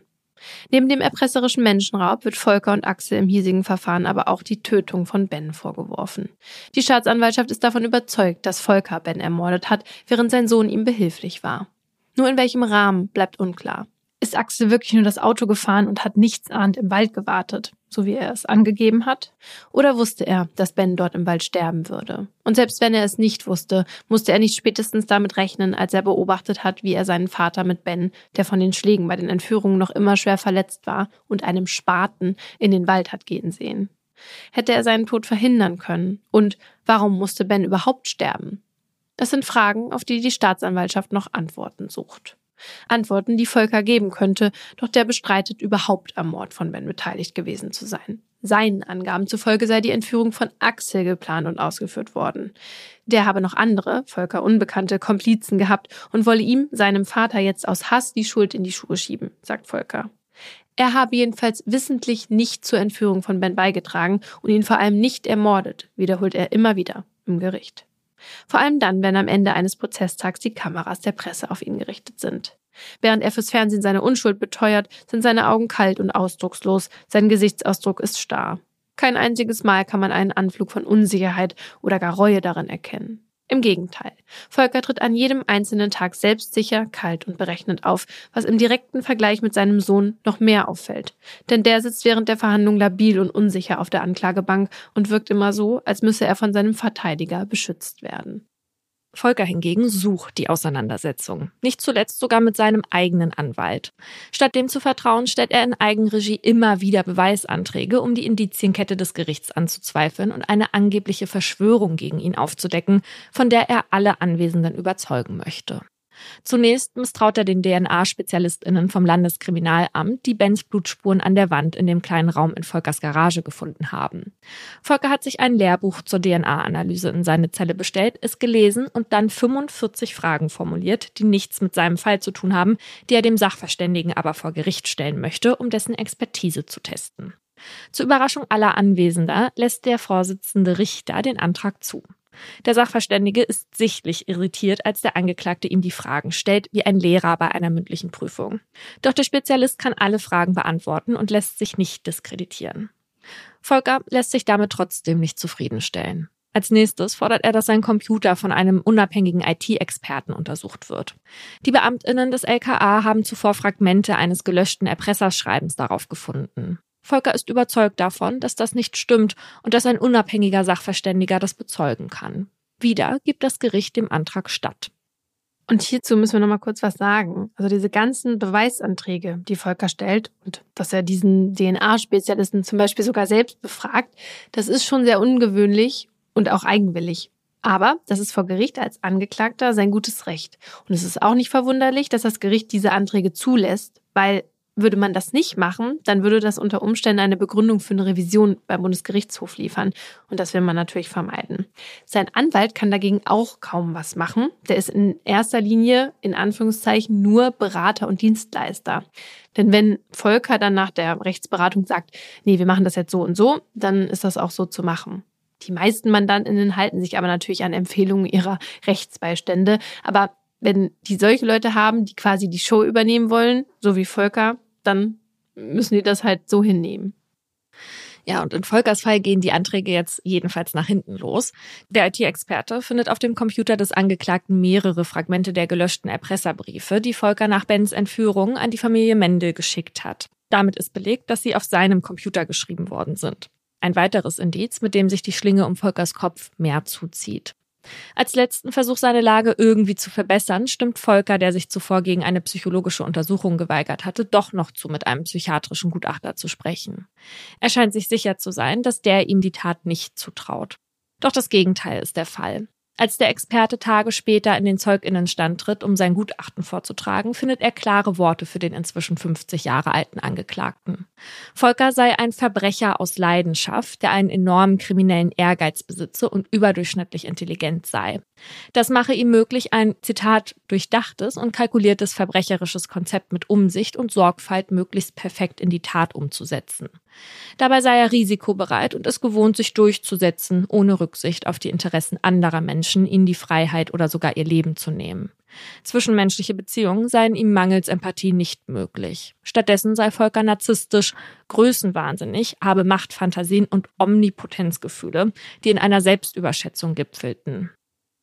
All das sei Ausdruck einer dissozialen Persönlichkeitsstörung, die bei Volker vorliege, sagt der Experte.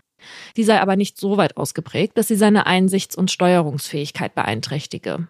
Damit ist Volker laut dem Gutachten voll schuldfähig. In dem Verhandlungssaal glaubt inzwischen niemand mehr, dass Axel der Drahtzieher in Bens Entführung gewesen sein könnte. Die Abhängigkeit des Sohnes zu seinem autoritären, kriminellen Vater ist im Prozess so allgegenwärtig, dass niemand sie leugnen kann. Als Axel schließlich selbst Angaben macht, erzählt er von seiner Kindheit, in der er dachte, dass es normal sei, vom Vater geschlagen zu werden. Auch sein Großvater, Volkers Vater, habe ihn als Kind misshandelt. Axel hat sich nie gewehrt und er hat nie hinterfragt, was das für Männer sind, unter deren Obhut er aufwächst. Bis heute erinnert er sich an den Tag, als er seine Mutter tot in der Badewanne hat liegen sehen. Jahrelang hatte man ihm gesagt, sie sei ausgerutscht, dabei war es ganz anders. Das versteht er jetzt, 20 Jahre später. Seitdem Axel in Haft ist und nicht mehr täglich mit seinem Vater zu tun hat, ist es ihm erstmals möglich, sich damit auseinanderzusetzen, dass Volker seine Kinder damals sogar dazu benutzt hat, den Leichenfund glaubhafter zu inszenieren.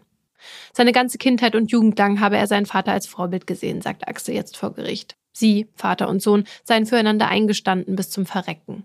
Schließlich wendet er sich direkt an Volker und stellt klar, dass er das heute nicht mehr richtig fände. Diesen Weg hier müssen wir beide alleine, jeder für sich gehen, sagt er und setzt einen Appell hinterher. Vater, es geht hier nicht um Ladendiebstahl, sondern um eine Entführung, ein ganz schreckliches Verbrechen.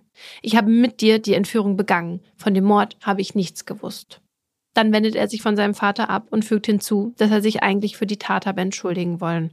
Aber es gebe keine Entschuldigung. Stattdessen will er Bens Familie wissen lassen, dass er alles dafür geben würde, um die Tat rückgängig zu machen. Doch das kann er nicht. Dafür kann er aber bei der Aufklärung der Tat helfen und das tut Axel zumindest soweit er kann. Um den Tag, an dem Ben mutmaßlich gestorben ist, zu rekonstruieren, wird gegen Ende des Indizienprozesses ein Außentermin vereinbart. Vor den Augen von PressevertreterInnen und mitsamt einem Großaufgebot der PolizeibeamtInnen werden die beiden Angeklagten in Handschellen an den Ort gebracht, an dem Ben gestorben sein soll.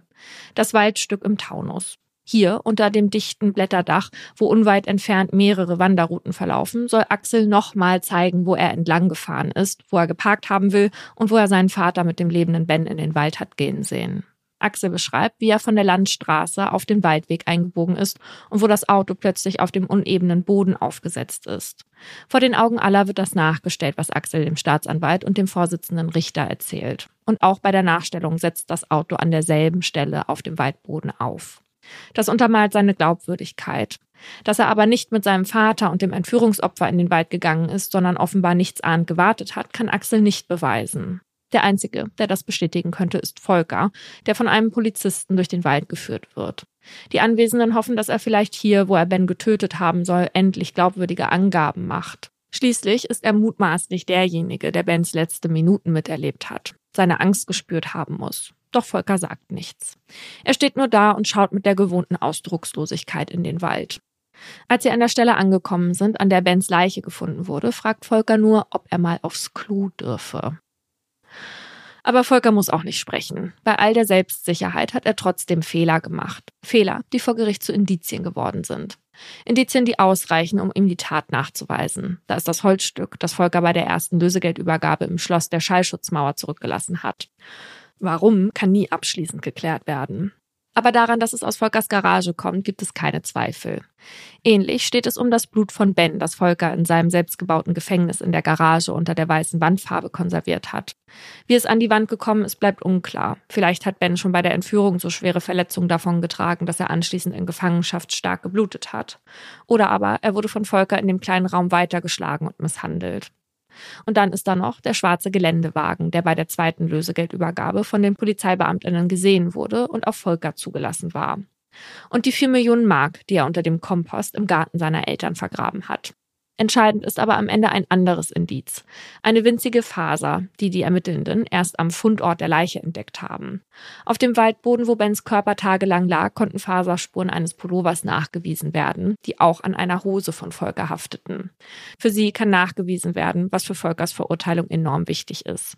Nämlich, dass der Mann mit den kalten grünen Augen am Leichenfundort war und dass diese Augen wahrscheinlich tatsächlich das letzte waren, was Ben vor seinem Tod gesehen hat. 1. Oktober 1989, genau zwei Jahre nachdem Ben entführt wurde, werden seine Peiniger zum letzten Mal in den Gerichtssaal gebracht. Sie würdigen sich noch immer keines Blickes. Dafür sind alle anderen Augen im Saal auf sie gerichtet, als das Urteil gesprochen wird. Noch immer stünde nicht mit hundertprozentiger Wahrscheinlichkeit fest, was vor zwei Jahren, als Ben vom Parkplatz seiner Firma verschwunden ist, passiert ist, gibt der Vorsitzende Richter zu, als er das Wort ergreift. Trotzdem sei man überzeugt davon, dass Ben nach seiner Entführung nicht mehr lange gelebt hat. Das Gericht ist sich sicher, dass er sich vehement gewehrt und Volker im Nahkampf die Maske vom Gesicht gezogen hat. Dabei habe er seinen Entführer, den Mann seiner Angestellten, erkannt, was sein Todesurteil gewesen sei. Ben wusste zu viel, deshalb musste er sterben. Aufgrund der Knochenbrüche, die die Rechtsmedizin an der Leiche festgestellt hat, und des Blutes an den Wänden, ist davon auszugehen, dass Ben schon in der Garage übel zugerichtet wurde, stellt der Vorsitzende Richter fest. Letztendlich hält es das Gericht für am wahrscheinlichsten, dass Volker Ben am 3. Oktober, also nur einen Tag nach der Entführung, in den Wald gefahren hat. Dort hat Volker Ben mit dem Spaten erschlagen, schlussfolgert das Gericht. Er wird deshalb wegen Mordes in einem und wegen gemeinschaftlichem erpresserischen Menschenraubes in zwei Fällen, nämlich für die Entführung von Ben und die Entführung vom kleinen Noah und seiner Freundin, zu einer lebenslangen Haftstrafe verurteilt. Die besondere Schwere der Schuld wird bejaht. Außerdem ordnet das Gericht eine anschließende Sicherungsverwahrung an. Axel kommt mit einer milderen Strafe davon. Das Gericht verurteilt ihn zu zwölf Jahren Haft wegen Beihilfe zum Mord an Ben und wegen gemeinschaftlichem erpresserischen Menschenraubes im selben Fall. Sowie wegen Beihilfe zum erpresserischen Menschenraub im Fall von Noah. Doch mit Beendigung des Prozesses in Frankfurt hat Axel nicht zum letzten Mal auf einer Anklagebank Platz genommen. Auch in Darmstadt, wo im Entführungsfall von Jens gegen Volker und Axel ermittelt wurde, kommt es zur Anklage. Aber nur gegen Axel. Er wird auch hier wegen Beihilfe zum erpresserischen Menschenraub verurteilt und muss schließlich für insgesamt 14 Jahre ins Gefängnis. Zwei Jahre mehr als vorher. Was Volker angeht, sehen die Behörden von einer Anklage ab. Nicht, weil man an seiner Täterschaft zweifelt, sondern weil Volker in Frankfurt bereits zu lebenslanger Haft verurteilt wurde. Eine weitere Verurteilung in Darmstadt würde am Strafmaß nichts ändern. Deshalb stellt man die Ermittlungen nach 154 der Strafprozessordnung ein. Und kleiner Einschub hierzu. Die Strafprozessordnung sagt, dass die Staatsanwaltschaft von der Verfolgung einer Tat absehen kann, wenn ein Täter oder eine Täterin gleich mehrere Taten begangen hat, wegen einiger von denen aber schon verurteilt wurde und eine weitere Verurteilung am Strafmaß nichts mehr ändern würde. Also am Beispiel von Volker, der hat ja bereits lebenslang bekommen. Da würde dann eine weitere Verurteilung im Fall von Jens an der Höchststrafe nichts mehr ändern. Und deswegen muss man sich dann die Umstände eines weiteren Prozesses nicht mehr machen. Und damit spart man sich natürlich Steuergelder und die Zeit von allen Prozessbeteiligten. Für die Familien und die Zugehörigen kann das aber natürlich super schlimm sein, weil zu wissen, wer Täter oder Täterin war und dann aber keinen Schuldspruch zu bekommen, das kann ja super hinderlich bei der Verarbeitung sein. Und so ein Prozess bietet ja auch der Familie die Option, bei einer Nebenklage zu Wort zu kommen und Fragen zu stellen. Ja, genau. Und Gehör zu finden und seinem Leid irgendwie Ausdruck zu verleihen. Und es ist, finde ich, auch schon ein großer Unterschied, ob du sagen kannst, XY wurde wegen Mordes an meinem Partner, sage ich jetzt mal, verurteilt, oder eben sagst, naja, eigentlich wissen alle, wer es war, aber vor Gericht musste der sich halt nie dafür verantworten. Ja, voll. Ein 90 Zentimeter breites Einzelbett, ein klappbarer kleiner Tisch, davor ein Stuhl. Viel mehr gibt es nicht in dem kleinen Zimmer, in dem Volker heute, 25 Jahre nach seiner Verurteilung, in Sicherungsverwahrung lebt. Trotzdem ist der Raum etwa viermal so groß wie das Verlies, in dem er einst Ben gefangen gehalten hat, bevor er ihm das Leben nahm. Volker bestreitet beides bis heute. Genau wie alle anderen Taten, die ihm zur Last gelegt werden. Er behauptet noch immer Opfer einer Verschwörung gegen ihn und in Wahrheit unschuldig zu sein. Die Wahrheit der Strafvollzugsbehörden sieht anders aus. Seit Volker seine Strafe im Gefängnis abgesessen hat und in die Sicherungsverwahrung verlegt wurde, wird einmal jährlich geprüft, ob er an sich gearbeitet hat, ob er vielleicht nicht mehr gefährlich ist, entlassen werden kann. Bisher wurde diese Frage immer verneint. Sein Sohn Axel wäre heute etwa so alt wie sein Vater damals bei seiner Verurteilung. Axel hat elf Jahre im Gefängnis verbracht und dort seinen Realschulabschluss nachgeholt, bevor er wegen seiner positiven Entwicklung während des Strafvollzugs frühzeitig entlassen wurde. In Freiheit hat Axel eine Frau kennengelernt und geheiratet. Er galt als gutes Beispiel von Resozialisierung, bis man ihn Ende 2010 im Wald fand, wo er sich selbst das Leben genommen hat. Zuvor habe es einen Streit gegeben, sagt seine Frau. Axel habe noch gesagt, wir sehen uns in einem anderen Leben wieder. In einem anderen Leben wird vielleicht auch Ben seine Familie wiedersehen können. Seine Mutter Martha ist 2017, elf Jahre nach dem Tod ihres Sohnes, gestorben. Weder sie noch sonst jemand aus der Familie Mendel hat je öffentlich über Ben gesprochen. Öffentlichkeit hatten sie genug durch die zwei Männer, die ihnen das genommen haben, was ihnen kein Geld der Welt jemals ersetzen könnte. Ben.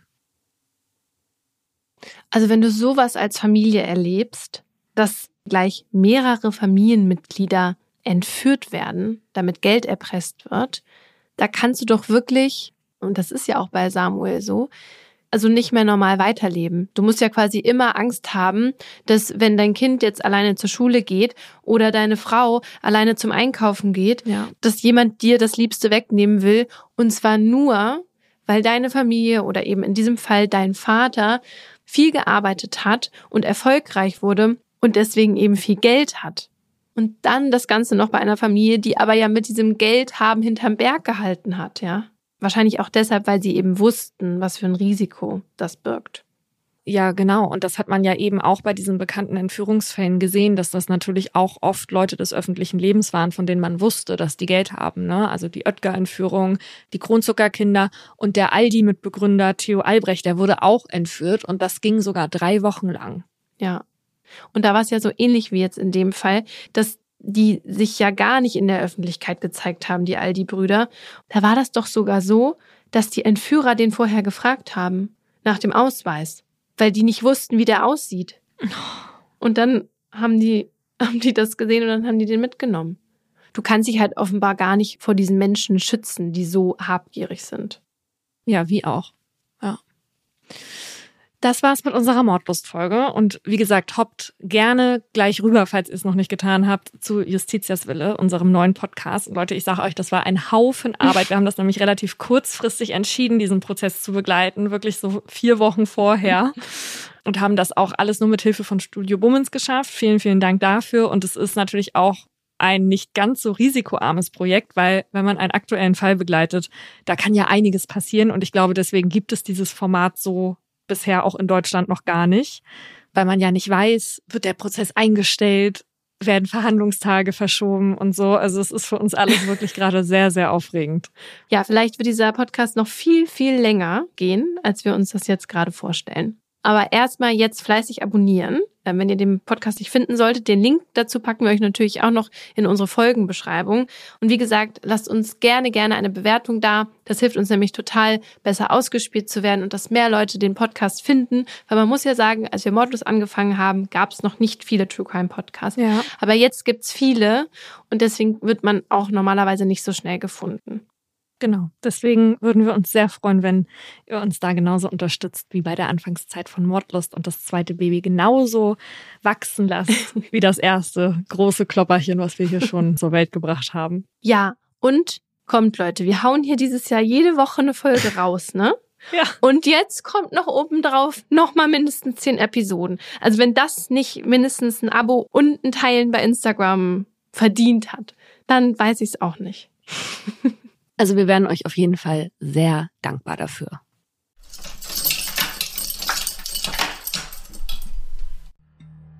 Das war ein Podcast der Partner in Crime. Hosts und Produktion Paulina Kraser und Laura Wohlers. Redaktion wir und Isabel Meyer. Schnitt Henk Heuer. Rechtliche Abnahme und Beratung Abel und Kollegen.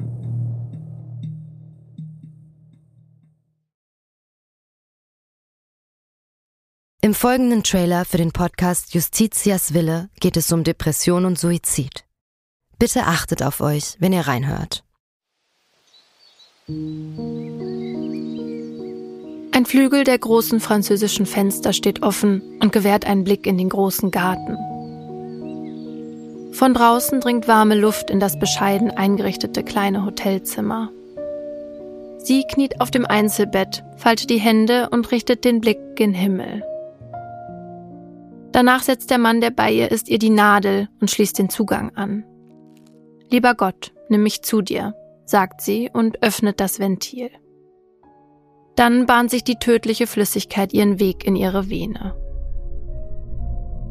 Die beiden haben sich heute zum Sterben verabredet. Sie wollte, dass er ihr dabei hilft, sich von ihrem jahrelangen Leid zu befreien. Wenige Augenblicke später schläft sie ein nach ein paar Minuten setzt ihre Atmung aus, danach hört ihr Herz aufzuschlagen. An diesem Tag ist der Mann sich sicher, das Richtige getan zu haben. Doch jetzt steht der pensionierte Arzt vor Gericht. Die Staatsanwaltschaft sagt, was er getan hat, war ein Verbrechen. Denn die Frau war schwer depressiv und ihr Sterbewunsch habe nicht auf ihrem freien Willen beruht. Er hätte ihr also nicht helfen dürfen. Die Frage, die jetzt vor Gericht geklärt werden muss, verhalf der Mediziner einer verzweifelten Frau rechtmäßig zum Suizid? Oder hat er sie, zumindest rechtlich gesehen, getötet? Wir sind Laura Wohlers und Paulina Kraser. In den nächsten Wochen werden wir in unserem neuen Podcast Justitias Wille den Prozess begleiten.